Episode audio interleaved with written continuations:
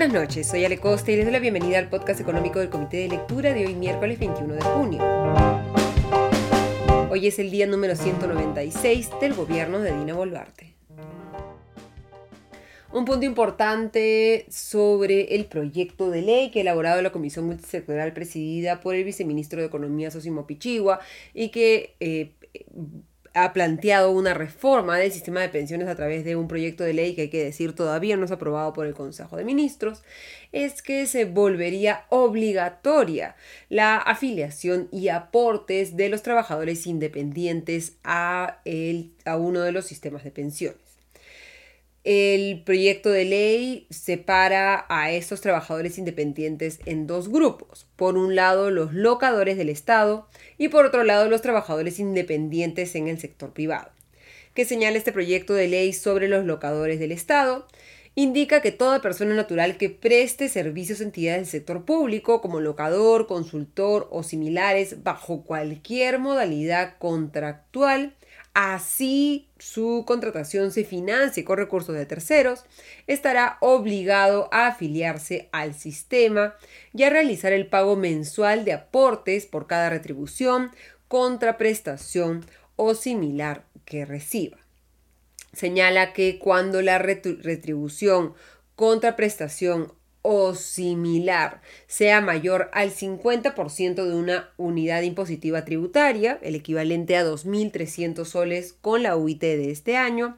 el aporte se determina considerando solo como ingreso dicho monto. Es decir, que todos los locadores del Estado van a aportar al sistema de pensiones una proporción de sus ingresos, pero tan solo considerando el 50% de, la de una UIT. Esta misma obligación se aplica para todas las empresas que prestan servicios al Estado bajo cualquier modalidad y fuente de financiamiento, porque estas empresas deben garantizar que toda persona que le preste servicio como locador, consultor o similar bajo cualquier modalidad contractual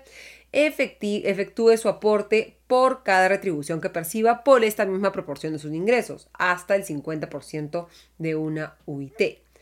este tope del 50% de una UIT, el MEF va a evaluarlo cada tres años. En el otro grupo de trabajadores independientes está de acuerdo con la propuesta los trabajadores independientes en el sector privado. ¿Qué es lo que se señala? Que estos trabajadores van a realizar aportes previsionales obligatorios al sistema, ya sea el Sistema Nacional de Pensiones o el Sistema Privado de Pensiones, considerando como referencia, señala la propuesta, la remuneración mínima vital. Quienes son considerados trabajadores independientes en el sector privado, todos aquellos que perciban ingresos por rentas de cuarta categoría, es decir, emitan recibos por honorarios,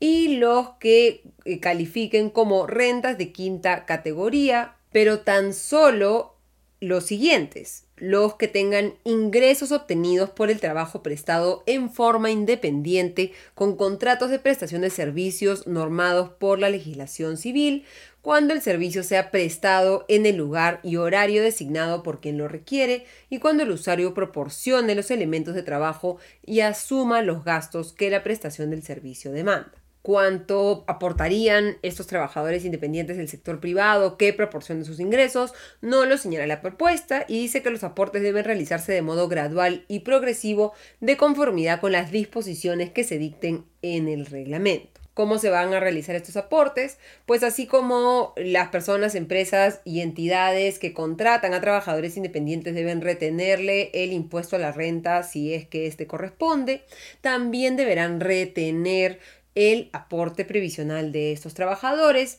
declararlos y pagarlos a la entidad centralizadora, ya sea del Sistema Nacional de Pensiones o del Sistema Privado de Pensiones. Hoy día el diario Gestión titula, abro comillas, empresas tendrían que aportar a pensiones de sus trabajadores, cierro comillas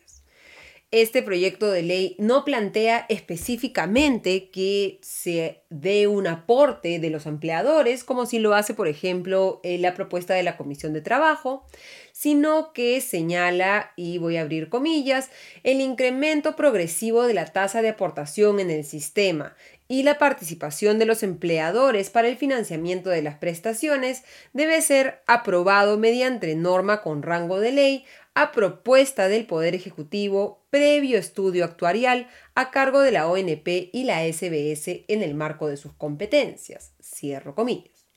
Es decir, este proyecto de ley está dejando abierta la puerta para que se pueda realizar o aprobar la participación de los empleadores, es decir, que los empleadores tengan que aportar a los fondos de pensiones de sus trabajadores, ya sea en el sistema privado de pensiones o en el sistema nacional de pensiones, pero no abre la puerta más allá de lo que la realidad ya la tiene abierta. Es decir, el Congreso en cualquier momento podría aprobar un aporte de los empleadores. Lo único que hace el proyecto de ley es establecer cómo tendría que aprobarse, es decir, que tiene que darse a través de una norma con rango de ley, que tiene que ser el Poder Ejecutivo quien lo proponga, es decir, el Congreso, si es que se aprobara este proyecto de ley, no tendría capacidad para elaborar una propuesta en ese sentido, y que se tiene que hacer un estudio actuarial por parte de la ONP y de la SBS, la ONP en el caso del Sistema Nacional de Pensiones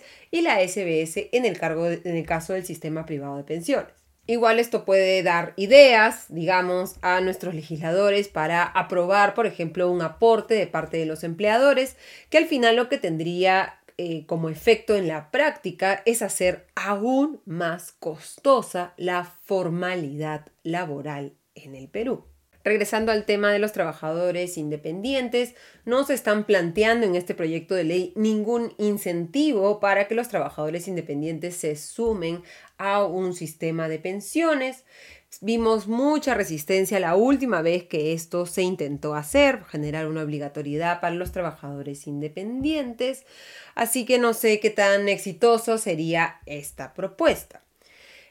Esto va acompañado, digamos, de la idea de universalizar la afiliación al sistema privado de pensiones. Como les comentaba ayer, que lo que plantea la propuesta es que al cumplir los 18 años, los nuevos eh, ciudadanos que cumplan 18 años a partir del año 2025 tengan que afiliarse automáticamente a un sistema de pensiones. Si desean irse al sistema privado, lo pueden hacer, pero el default va a ser el sistema nacional de pensiones. En el caso de la edad de jubilación, lo que plantea el proyecto es que ésta se fija en 65 años para hombres y para mujeres y que cada 5 años, empezando el 2026, se se realice una revisión periódica por parte de una entidad de reconocido prestigio que gane un concurso público del MEF, que revise y evalúe el estado de la edad de jubilación y que proponga, de ser el caso, modificaciones a la edad de jubilación sobre la base de condiciones como la longevidad que registra la población, las evidencias que presente el mercado laboral y las tasas de reemplazo proyectadas para los componentes contributivos no se está estableciendo que necesariamente se va a incrementar la edad de jubilación, se está planteando la forma en, lo que, en la que ésta debe evaluarse cada cierto tiempo. Ayer por la noche el ministro Alex Contreras dio una conferencia a través de redes sociales en la que, entre otras cosas, anunció lo que ellos consideran lo más importante de esta propuesta. Y entre los puntos a destacar fueron la flexibilización del libre tránsito en el sistema, entre el Sistema Nacional de Pensiones y el Sistema Privado de Pensiones. ¿Qué se plantea en el proyecto? Pues se señala que los afiliados del Sistema Nacional de Pensiones pueden trasladarse al Sistema Privado de Pensiones en cualquier momento y que si han cumplido 240 unidades de aportes antes de trasladarse al Sistema Privado de Pensiones, tienen garantizada una pensión en, la, en el Sistema Nacional de Pensiones, en la ONP, y pueden contribuir en el sistema privado de pensiones para otra pensión. En el caso de los afiliados del sistema privado de pensiones, este señala que también se pueden trasladar en cualquier momento al Sistema Nacional de Pensiones y transferir el 100% de su cuenta individual de capitalización, el valor del bono de reconocimiento que consideren y que su pensión se determinará calculando todos los aportes realizados tanto al Sistema Nacional de Pensiones como al sistema privado de pensiones. Como les comenté ayer, se plantea la existencia de cuatro pilares, un pilar no contributivo para aquellos que no lleguen a ahorrar para una pensión, un pilar semi-contributivo al que accederán aquellos que han aportado al Sistema Nacional de Pensiones y aquellos que han aportado al sistema privado de pensiones pero que no han conseguido ahorrar lo suficiente en su cuenta individual de capitalización como para financiar una pensión mínima y no hayan realizado retiros de su cuenta individual de capitalización y en estos casos el Estado va a complementar los recursos necesarios para el pago de una pensión mínima o una pensión proporcional especial. En el pilar contributivo está tanto el Sistema Nacional de Pensiones, tal como está ahora, y el sistema privado de pensiones, que funciona como ahora funciona también, excepto que van a poder competir con las AFPs, entidades del sistema financiero como bancos y cajas, etc.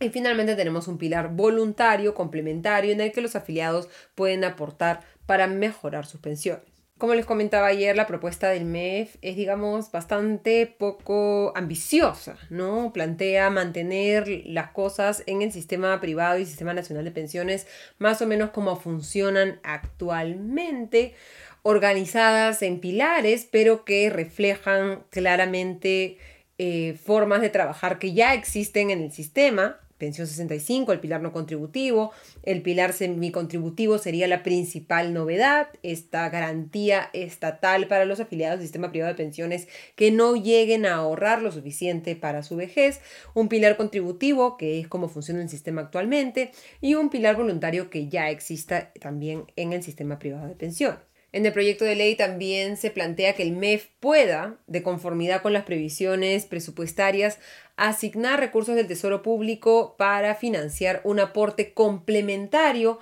equivalente al aporte voluntario con fin previsional que hagan los afiliados al sistema, es decir, premiar con un aporte de igual cantidad los aportes voluntarios de los afiliados al sistema privado de pensiones por un monto de hasta una unidad de aporte sobre una remuneración mínima vital anualmente. ¿Qué es una unidad de aporte? Es un mes de aporte al sistema en base a la remuneración mínima vital. Si no alcanzan los recursos disponibles para hacer estos aportes equivalentes al aporte de los trabajadores del sistema privado de pensiones, lo que se señala es que se repartan los recursos, se distribuyan de manera proporcional a los aportes realizados por cada beneficiario. Estos incentivos, plantea el proyecto, solo podrían llegar a los afiliados que tengan ingresos mensuales por encima de la cuarta parte de la UIT. Es decir, este año solo se beneficiaría a aquellos que ganaran hasta 1.150 soles. En términos generales, la propuesta del Ministerio de Economía y Finanzas es bastante poco ambiciosa. Mantiene el sistema de pensiones más o menos como funciona ahora, no modifica la forma en la que opera la ONP ni el sistema privado de pensiones, pero crea esta pensión mínima, esta garantía estatal para los afiliados del sistema privado de pensiones que va a requerir recursos del Tesoro Público, aunque el Ministerio de Economía y Finanzas todavía no ha señalado cuántos recursos requeriría y cómo se financiarían. Y como les decía, obligaría a los trabajadores independientes a aportar al sistema privado de pensiones y permitiría que otras entidades del sistema financiero entren a operar al sistema privado de pensiones a competir con las AFP. El destino de este proyecto de ley es claramente incierto, debido a que todavía no ha sido aprobado por el Consejo de Ministros hasta el cierre de este podcast y el Pleno del Congreso ya tiene en agenda el proyecto aprobado por la Comisión de Economía del Congreso. La pregunta va a ser antes del viernes, que termina esta legislatura, si es que finalmente el eh, Congreso decide poner en agenda y votar el proyecto de la Comisión de Economía o deciden poner una pausa en la reforma del sistema de pensiones y permitir que en la próxima legislatura se pueda encontrar una fórmula que de alguna manera combine las propuestas del Congreso y también la del Ejecutivo.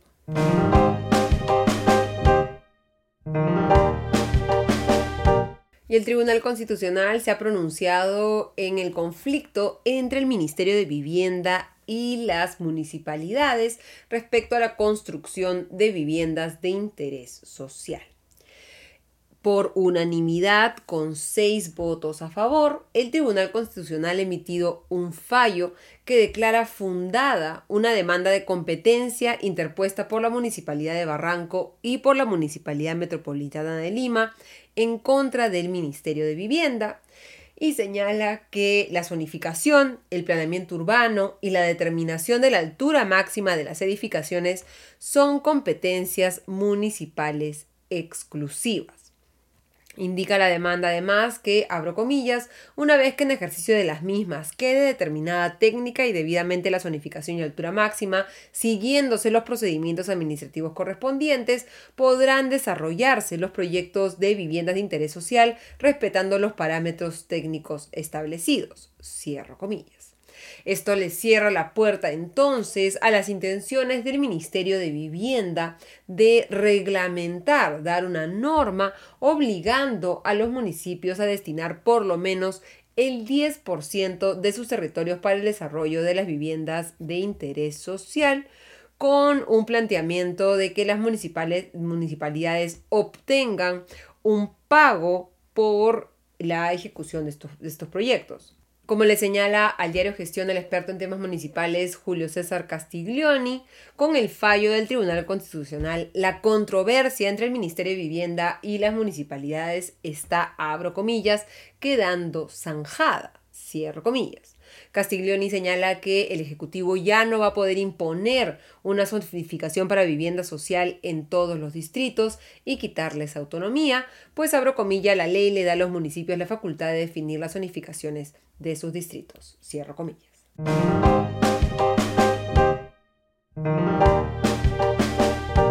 Y en el panorama internacional, la gigantesca de comercio electrónico Amazon ha sido demandada por el regulador de comercio de los Estados Unidos, por el FTC, que alega que Amazon lleva años utilizando tácticas para manipular a sus usuarios para que se suscriban y renueven sin su consentimiento el servicio Amazon Prime y dificultando luego cancelar el servicio de pago. La demanda ha sido presentada por la FTC, la Federal Trade Commission, en una corte federal en Seattle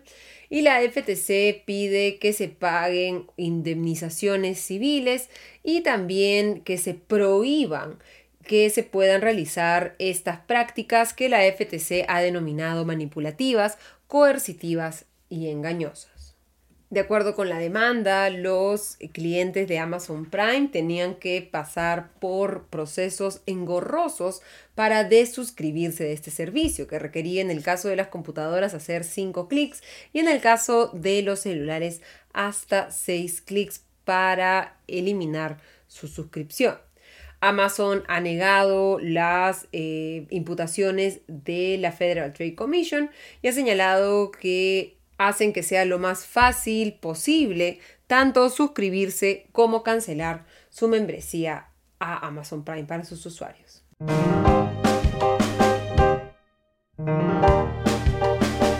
Y mirando el cierre de los mercados, Hoy se presentó ante el Congreso de los Estados Unidos el presidente de la Reserva Federal de los Estados Unidos, Jerome Powell, que reiteró el compromiso de la Fed de reducir la inflación a su objetivo de 2% y ha dicho que sería bastante probable que la Reserva Federal tenga que hacer alzas en lo que queda del año. Esto ha llevado a los inversionistas a, sentir algo de temor respecto a posibles incrementos de la tasa de interés, aunque ya la mayoría está dando por descontada de que podría darse un nuevo incremento de 25 puntos básicos en la reunión de julio de la Reserva Federal, luego de la pausa que se tomó en junio. El Dow Jones cayó 0,3%, el índice Standard Poor's cayó 0,52% y el Nasdaq retrocedió 1,21%, mientras que la Bolsa de Valores de Lima también cerró en negativo. El índice general cayó 0,06% y el selectivo 0,28%. Mientras tanto, el tipo de cambio cerró hoy a la baja en 3,638 soles por dólar. Terminamos así el podcast económico de hoy. Les deseo una excelente noche. Nos reencontramos mañana. Hasta entonces.